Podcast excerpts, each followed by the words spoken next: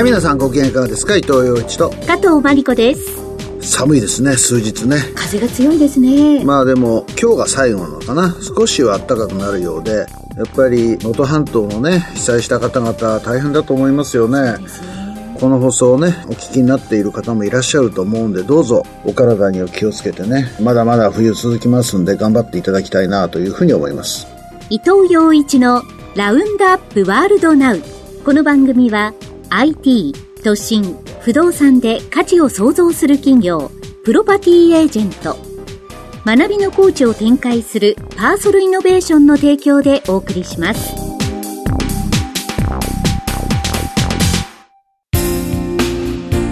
不動産投資って難しいイメージがありませんか？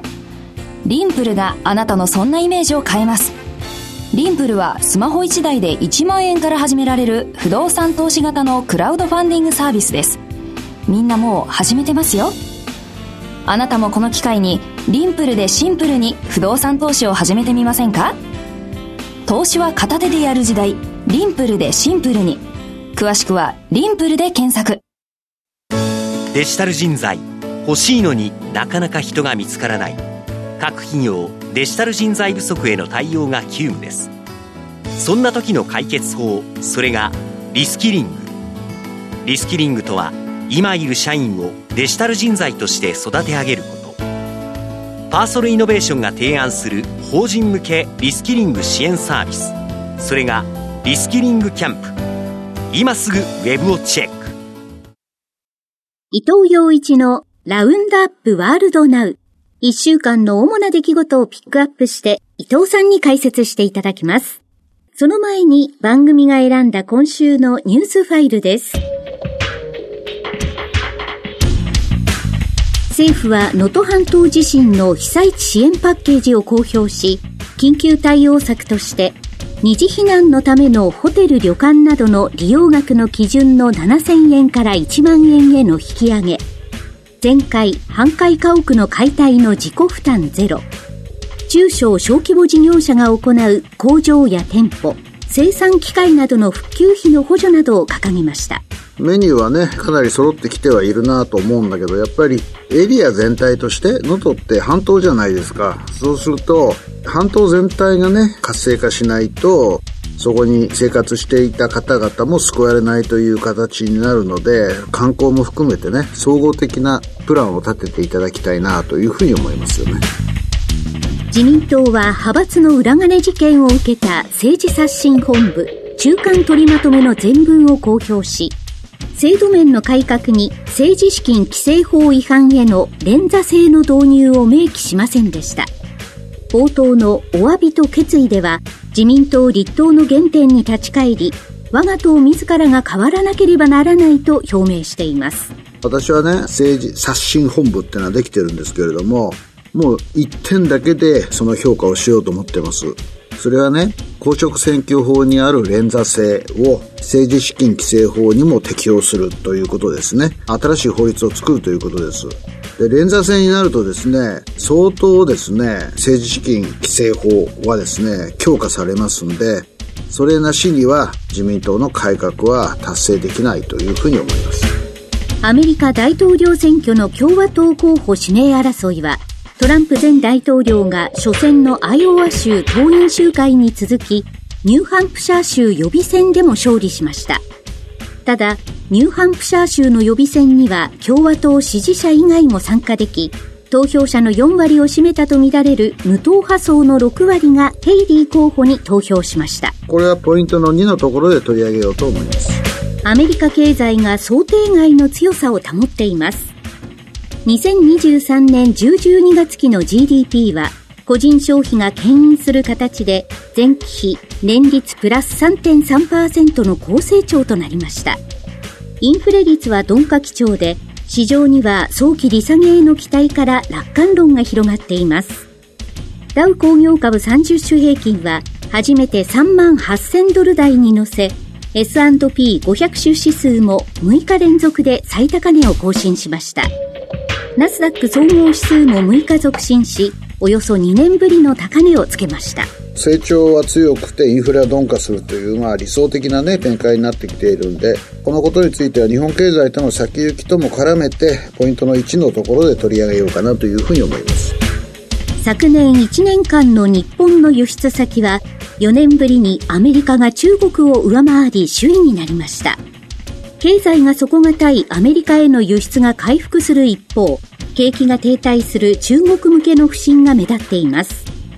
一方日中経済協会と経団連、日本商工会議所の代表団は、北京の人民大会堂で李強首相と会談しました。4年4ヶ月ぶりの会談で友好の雰囲気を演出したものの、短期滞在ビザの免除措置など、企業側の要望に前向きな回答は得られず、平行線に終わりました。日本の製品を一番買ってくれているのは今まで中国だったけどアメリカになったという話ですよね。そうかなと思いますね。中国経済相当悪いんで、これはポイントの3のところで取り上げようかなというふうに思います。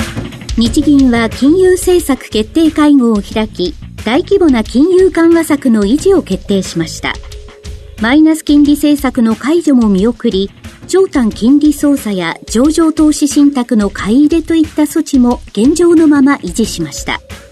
賃金と物価の好循環の持続力をさらに見極める必要があると判断しました。今年の春闘は、まあそこそこ賃上げが達成されるんじゃないでしょうかね。だから私は3月か4月にですね、ゼロ金利解除という方向になると思います。ただ問題は、その後の日本の金利はどうなるんだいっていうところでですね、何回もこの番組で言ってますけど、それほど上がらないんじゃないかなというふうに思ってますね。ユーロ圏の1月の PMI、購買担当者景気指数の速報値は、総合で47.9と、前の月と比べて0.3ポイント上昇しました。6ヶ月ぶりの水準まで持ち直したものの、高不況の分かれ目である50を8ヶ月連続で下回りました。ドイツやフランスで景気回復の遅れが目立っています。一方、ECB ヨーロッパ中央銀行は理事会を開き、政策金利の3会合連続の据え置きを決定しました。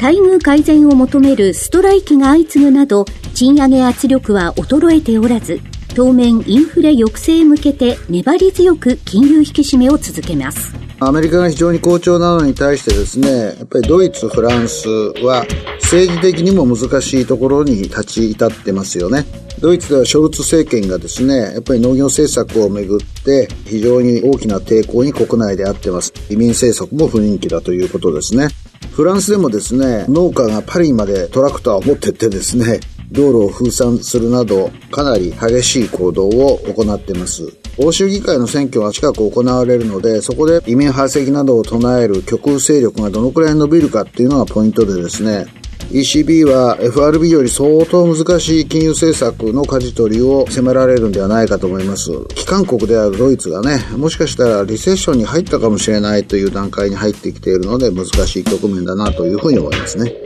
スウェーデンの NATO 北大西洋条約機構加盟が実現する見通しとなりました。トルコ議会が加盟を承認したのに続き、ハンガリーのオルバン首相がスウェーデンの加盟を認めると表明しました。昨年加盟したフィンランドに続きスウェーデンが加われば、バルト海が NATO 加盟国で包囲されることになります。スウェーデンというのはかなり大きな海軍力を持ってますから、潜水艦能力もそうなんですけれども、バルト海囲まれたという形になるなというふうに思いますね。それが重要なポイントです。アメリカのマイクロソフトは量子力学に関するデータを学習した AI 人工知能を使い次世代電池として期待がかかる全固体電池向けの新素材を発見しました。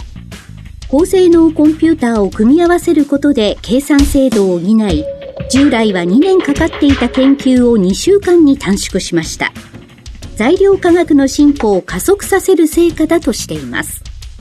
全固体電池っていうとですね、世界的にトヨタが先頭を走ってるとこう言われてますけれども、やっぱり人工知能を使ってですね、様々な組み合わせの中で、最適な全固体電池向けの新素材を探し出すというのはですね、さすがマイクロソフトだなというふうに思いますね。トヨタがそれに気づいているかどうかは別として、とにかくあらゆる分野でこれからはですね、人工知能を使っていかないと競争に勝てない。だって、従来は2年かかっていた研究を2週間に短縮しましたって言うんでしょ？これはもうね、利用しなきゃね、遥か彼方に置いていかれるってことを意味しますよね。今週のニュースファイルでした。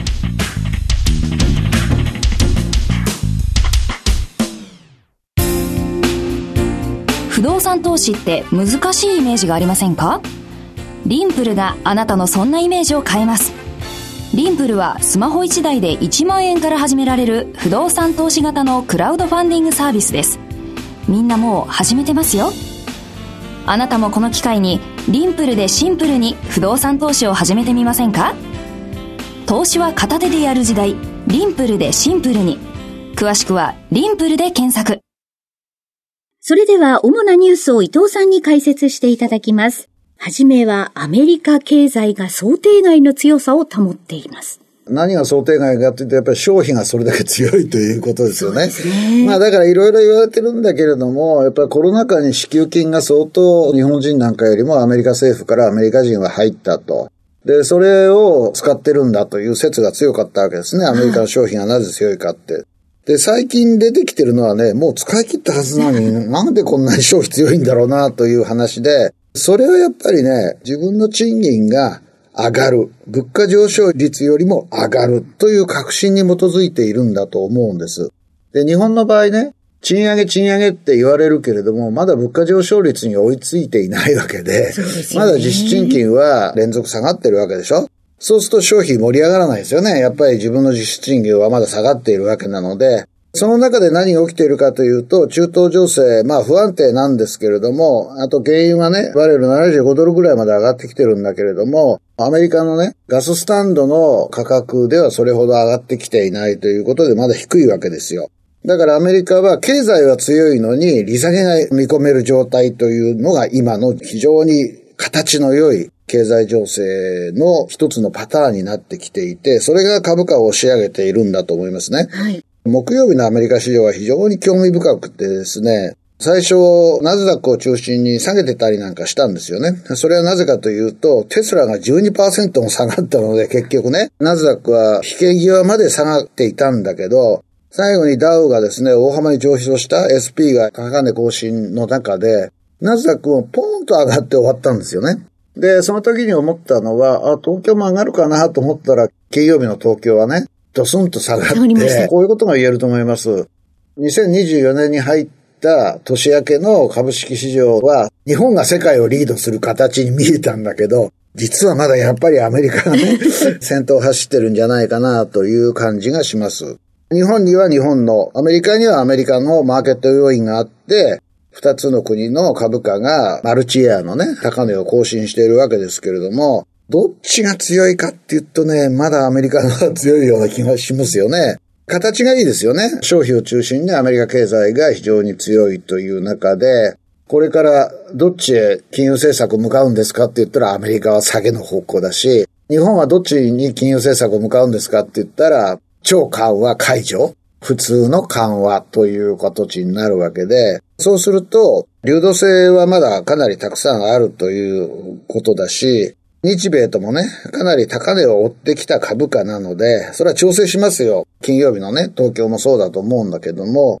ヨーロッパも悪い、中国も悪い、世界経済全体に見るとエンジンがないと言われている中で、アメリカ経済がこれだけね、リセッションになるって言われたのに去年は実際ならなかったし、高い成長率になっていて、特に下半期は強かったですよね。だからそういう意味では株価というのはその勢いを保っているんだというふうに思います。今年はですね、選挙イヤーで台湾で選挙があって、あとアメリカの大統領選挙もアイオワの次はニューハンプシャーという形で政治集会や予備選がね、行われているわけですけれども、日本とアメリカが絡み合いながら上値を追っていくのが一番理想なんですが、その可能性はまあまああると思うんだけど、ちょっと両方とも強すぎる。だからまあ金曜日の東京みたいにですね、ちょっと調整しながらというのがいいのかなというふうに思います。日本がね、アメリカのような大幅な賃上げはできないにしても、今年の春に5とか6、その辺の賃上げがいろいろな業界から出てくれば、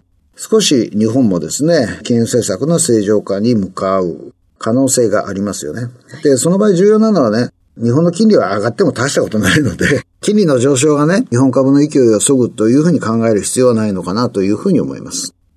次はアメリカ大統領選挙の共和党の予備選ですが、トランプ前大統領が連勝ということになりました。こういうことは言えると思います。共和党員の中では圧倒的にもうトランプさんがね、選ばれる確率が高まっているというふうに思います。ヘイリーさんはですね、もうかなり選挙資金をトランプさんよりも使って、ニューハンプシャー、ニューハンプシャーつって注力してきて、一桁台に迫れなかったんですよね。で、僕は、ヘイリーさんが生き残るためには、つまり、これからも選挙を続けていくためには、せいぜいトランプさんの支持率に対して、数ポイント差まで迫るね、必要があるんじゃないかなと思っていたし、ヘイリーさんへの大口献金者の中にもね、あれだけ力を注いだニューハンプシャーでトランプに迫れなければ、もう資金は出せないよという人が結構いたんですよ。で、最近見てるとね、うん、やめはしないけど、ちょっと様子見るっていう人がね、大口献金者の中から出てきてしまったと。これはやっぱりヘイリーさんにとってはですね、相当な痛手で、今後の彼女の選挙運動には大きな支障になると思います。ただね、ヘイリーさんが辞めないのは、多分ね、3月5日にスーパーチューズデーがあるんですが、その前日にトランプ大統領は大統領選挙に出る資格があるかどうかというですね、判断が最高裁から下されるんですよね。はい、3人ぐらいトランプさんに指名されて、最高裁のね、判事になった人がいるので、トランプさんはその資格ないという判断は出ないだろうとこう言われてるんですよ。でもね、もう指名されちゃったらいいわけで、指名された人も含めてね、最高裁がどう考えるかですよね。トランプさんの集会で、彼が一体何をしていたんだろうかということを考えれば、最高裁の判事の中にね、彼はもう一回アメリカの大統領にすべきじゃないというふうに考える人もいる。多分ね、ヘイリーさんは、かすかな望みの底にね、かけている可能性があると思うんですよ。でもね、3月5日相当先ですよ。まだ1ヶ月以上あるのでね。だからそういう意味で言えば、相当難しい戦いをヘイリーさんは強いられるということだと思います。それでね、ヘイリーさんが落ちて共和党の指名をトランプさんが勝ち取ったとしても、今度はバイデンさんを打ち破らなきゃいけない今回のですね、アイオワとニューハンプシャーで分かったことはですね、トランプさんはやっぱり一般投票では弱いかもしれないということですよね。つまり、このニュースの中にもありましたけれども、無党派層の6割はやっぱりヘイリーさんに票がいったということですよね。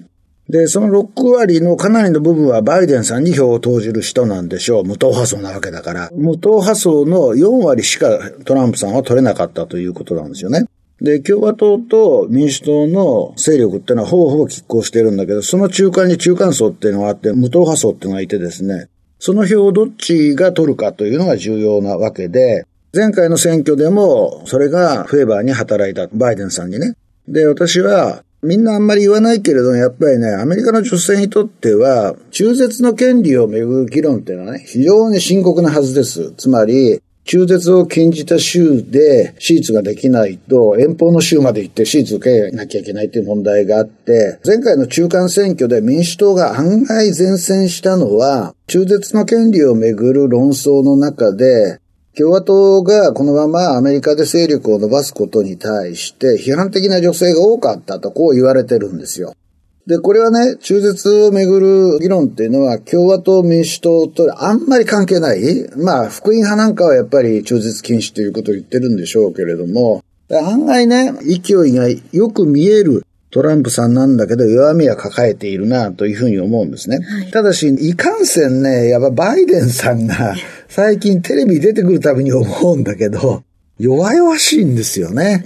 ねだから、本当にバイデン、トランプになった時に、アメリカの国民はどう判断するかはわかりません。その前提の上でトランプさんが勝ったとして、今日本であんまり議論されてないのは、私はこう思うんですよ。トランプさんはなった瞬間に、2期目の、もうすぐレームダックになる大統領になるわけですよ。アメリカの大統領ってのは、帰り咲きであろうと再選であろうと3期は許されていないので、はい、なった瞬間に2期目になるわけなので、そんなにめちゃめちゃなことするかなと。それでね、トランプになったら世の中をすごいひっくり返るっていう人がいるんだけど、2期目になったらアメリカの大統領って何考えるかっていうとね、レガシーが欲しいわけですよ。評価が欲しいわけですよ。あの大統領は、1期飛ばして2期やったけど、まあいい大統領だねっていう歴史の中に名前を残したいわけですよね。はい、トランプさんという人はね、多分残したい人なんでしょう。ね。負けん気が強いわけだから。はい例えば、メキシコとのボーダーに壁作るとか、まあいろんなことをやるんだろうけど、それほどアメリカの社会をめちゃくちゃにするようなことはしないんじゃないかなと。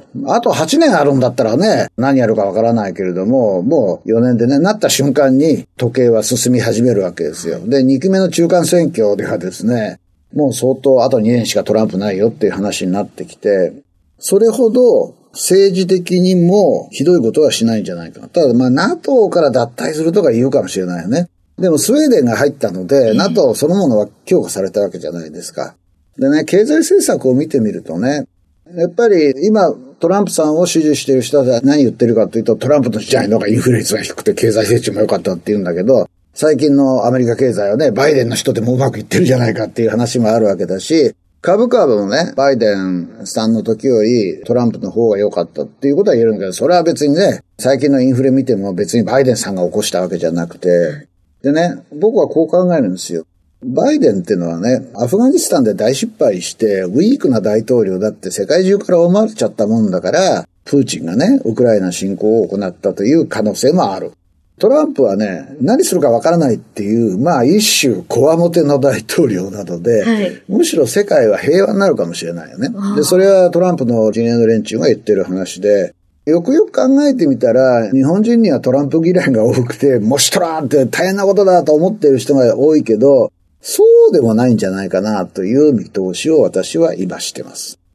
続いては、日本の財界団体が中国を訪れまして4年4ヶ月ぶりに李強首相と会談しています。まあ、要するに平行線だったって言うんでしょ？はい。そりゃそうですよ。中国は何が一番重要かっていうと、国家の安全なわけでですね。譲るわけないんですよね。中国の政府の中にあって経済を見ている人たちは、もう頼むから、あの、厳しい改正スパイ防止法の適用をですね、少し緩めてくれと思っているかもしれないんですけど、とにかく習近平さんの最大の狙いは自分の統治体制を長続きさせることなので、経済が多少悪くてもですね、構わんという姿勢なんでしょう。例えば、日本人とかアメリカ人とかオーストラリア人がね、時々逮捕されているっていうことがね、習近平さんの耳に入ってるかどうか知りませんよ。だけども、最近もね、BBC 見てたら、イギリスのビジネスマンでね、有名な人が、もう何ヶ月もどこ行ったかわからないっていうようなことになっていて、中国の体制維持が最大の眼目であるなら、やるでしょうね。だから、私は、経済が不振であるのはやむを得ないと。それはもうね、日本はね、つかず離れず、中国人でも欲しい日本の製品ってのはいっぱいあるし、中国から、本土からね、日本に来てね、観光してる人もいっぱいいて、中国人の購買意欲っていうのは海外に出るとものすごく強いんだと。中国は政策を変えないし、日本も中国にすり寄る必要はないし、緊張した状態が続いたままだというふうに思いますよね。今週のニュースファイルでした。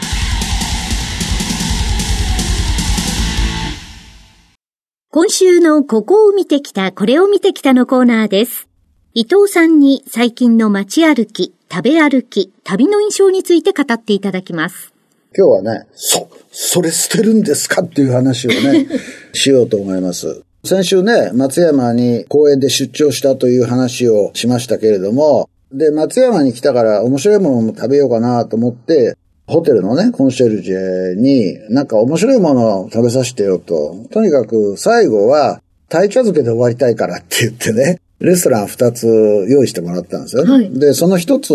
がですね、これはね、実に面白かったんですよ。で、最初出てきたのはね、どう見ても見たことない食べ物だなっていうのが出てきて、二、はい、つとも焼いてるんだけど、一つはね、ハモ骨抜きしてね、ハモの焼き？これホームページに写真アップしておきますから見てほしいんですけれども、東の人はハモ料理ってのは京都の料理だと思ってるんだけども、松山の料理人はですね、いや、ハモ、大体、愛媛県から持ってってますよ、京都はって言うんで、あ、そうなのかと。僕は検証してないから知りませんよ。でも、ハモっていうのは、西の方で取れますよ、と。うん、これは珍しいなと思ってね。それで、その横に、どうもね、貝柱みたいなものがね、あるんですよ。これは何ですかって聞いたらね、アコヤ貝の貝柱だっていうわけね。アコヤ貝です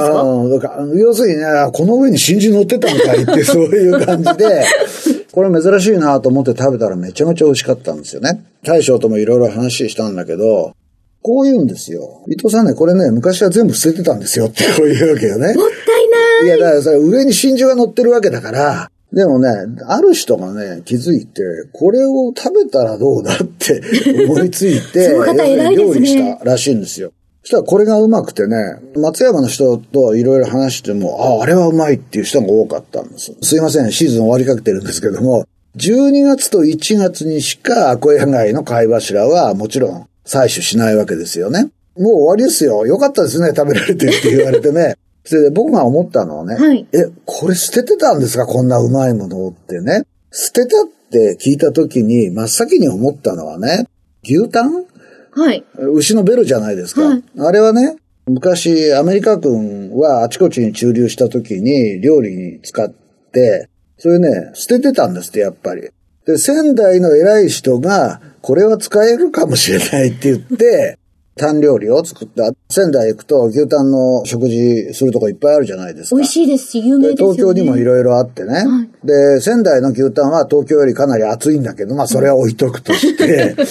人間って結構捨ててるものの中から宝見つけられるよね、と。ですね僕はね、牛タン結構好きなんですよ。あ私も大好きです。うん。アコヤ貝、量が少ないらしいんですよね。貝柱そのものが。牛タンはね、牛のベロでかいから、まあ相当あるんだけれども、そうやって見直していくと、はい今人間が捨てているものの中に、とっても美味しいものがいっぱいあるんじゃないか。宝が眠ってるかもしれないいや、だからね、マグロなんか関西の人に言わせると、捨ててたって言うんですよね。明治大正あたりはね、雑魚として。今でこそね、このトロうまいねとか言ってるけどね、なんだお前つい最近までね、捨ててたんじゃねえかって僕は言うんだけども、だから人間ってね、ちょっと目を凝らせば、はい捨ててたものの中から、とっても美味しいものを見つけられるというふうに思いながら、松山から帰ってきました。今週のここを見てきた、これを見てきたは、そ、それ捨てるんですか？でした。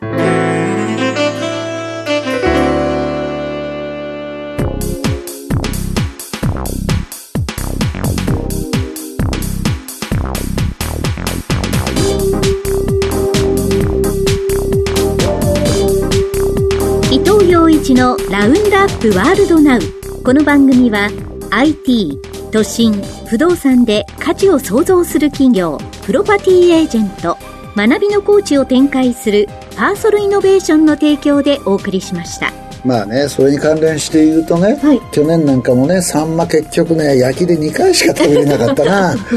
京都に行ってね、芸妓たちにね、あんたらサンマ食ったの？って言ったら、いや、もう2年ぐらい食べておりませんって言うんですね。芸妓は食べないんですよ。あの、美味しいものを食べ尽くしているね。でもね、考えたら、まあ他にうまい魚いっぱい出てきてるよね、と。人間って、このアコヤガイの貝柱じゃないけども、いくらでも発見できんじゃないかな、うまいものだと。新しいものを探していけばいいかな、というふうに思ったりしてます。というわけで、伊藤洋一と、加藤真理子でしたア。テブレーベットオブリガード。